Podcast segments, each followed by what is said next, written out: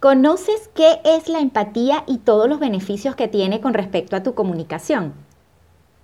¿Sabías que puedes aprender a desarrollarla para incorporarla en tu vida cotidiana y que esto te puede ayudar a establecer relaciones saludables tanto en tu vida personal como en tu vida laboral?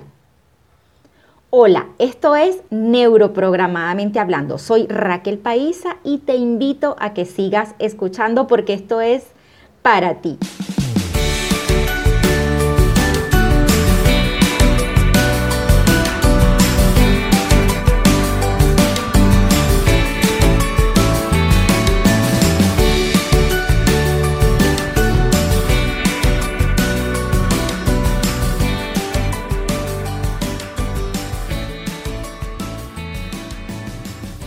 Y en este primer episodio te quiero hablar sobre el poder de la empatía. Y con empatía me refiero a esa capacidad que como ser humano tienes para ponerte en el lugar del otro. Para ser más empático con los demás te conviene prestar atención a cómo te comportas cuando estás interactuando con alguien. Se trata de que crees una sensación de conexión con esa persona, que crees un ambiente de confianza. ¿Y cómo lo logras? ¿Cómo logras esa conexión, ese ambiente de confianza o en qué consiste todo esto? Bueno, por una parte te hablo de sintonía verbal, que se trata de que reflejes en tu discurso esas palabras o expresiones que ha utilizado o que está utilizando la otra persona. Cuando adaptas tu lenguaje a la otra persona, esa persona se siente mucho más entendida y percibe como más agradable la conversación. Y sin saber por qué, esa otra persona se sentirá cómoda e irá pensando que le gusta hablar contigo, que se siente bien. Y por otra parte, tienes que tener muy en cuenta la sintonía no verbal, es decir, la postura y la orientación de tu cuerpo que tu cuerpo también esté en sintonía con la otra persona. Eso no significa que vas a imitar su postura y sus movimientos, pero sí puedes eh, primero adaptar tu ritmo al ritmo de la otra persona, tanto gestualmente, que esto lo logras captando ese todo general de su lenguaje no verbal y de alguna manera replicándolo de un modo muy parecido. Y por otro, también oralmente, puedes adaptar el tono de tu voz y tu ritmo al hablar al de la otra persona. Y sobre todo emocionalmente. Este punto es muy importante porque puedes reflejar tu estado emocional al estado emocional de la otra persona. ¿Te ha pasado que puedes tener muchos amigos o conocidos, pero siempre hay alguien especial con quien te te sientes como mucho más a gusto para hablar o hasta para contarle tus cosas y sientes que hasta puedes pasar horas conversando.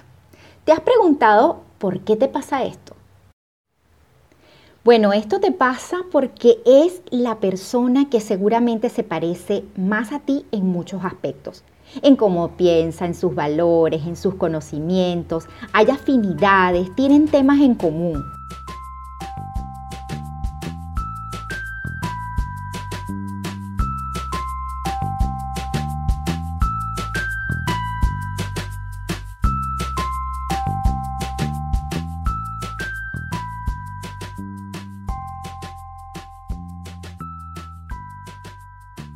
Hay otro aspecto fundamental y es el contacto visual.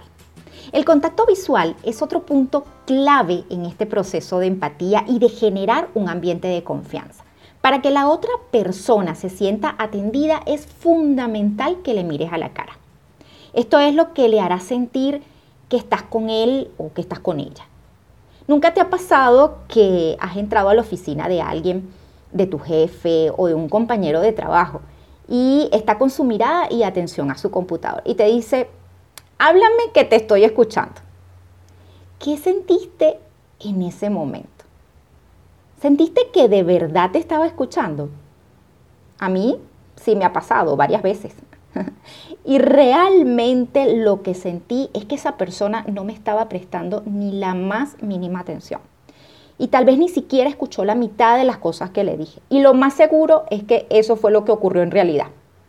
Siempre que le hables a otra persona u otra persona te esté hablando, mírale a los ojos. Más allá de hacerlo por educación, estarás también transmitiendo honestidad, confianza y sobre todo seguridad en ti mismo.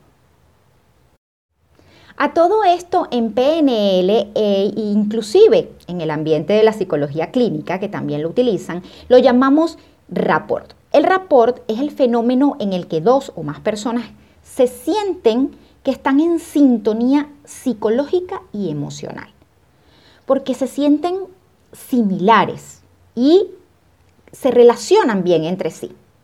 En el sentido de cómo las personas se relacionan entre sí, el rapport significa que lo que una persona envía, la otra persona lo devuelve. Es como una danza. Y como tal, las personas que danzan deben estar sincronizadas. Imagínate que estás bailando con alguien y esa persona va por un lado y tú vas por el otro. Yo me desespero y no quiero seguir bailando, pero si al contrario estás bailando con alguien que se llevan perfectamente el paso, ¿qué ocurre? Quisieras quedarte bailando toda la noche con esa persona, ¿cierto? Bueno, al menos yo lo haría. Esto mismo sucede cuando te comunicas con otro. Como ya lo decía, se crea un clima de confianza, de sintonía. Pueden darse cuenta de que comparten los mismos valores, las mismas creencias o conocimientos o conductas en relación con alguna temática o inclusive comparten tal vez la misma postura con respecto a algo, política, religión o cualquier otro tema, no necesariamente de estos temas que pueden ser algo polémicos, ¿no? Pero eh, sí de algún tema en particular. Hay entendimiento, hay compenetración.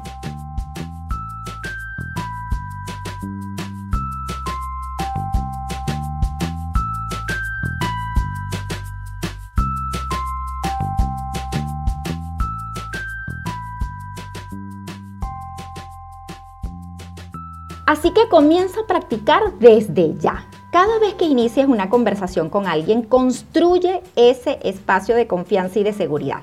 Empieza dando algunos pasos. Sincroniza su ritmo y sus movimientos, acompasas su respiración, el volumen y el tono de su voz. Utiliza algunas de sus palabras o de expresiones. Mírala a la cara y empatiza con sus emociones. ¿Qué conseguirás con todo esto? Una comunicación mucho más efectiva. Una vez que hayas conseguido entablar esa conexión, estarás liderando la comunicación con esa persona y podrás redirigir la conversación según tus intereses. Genial.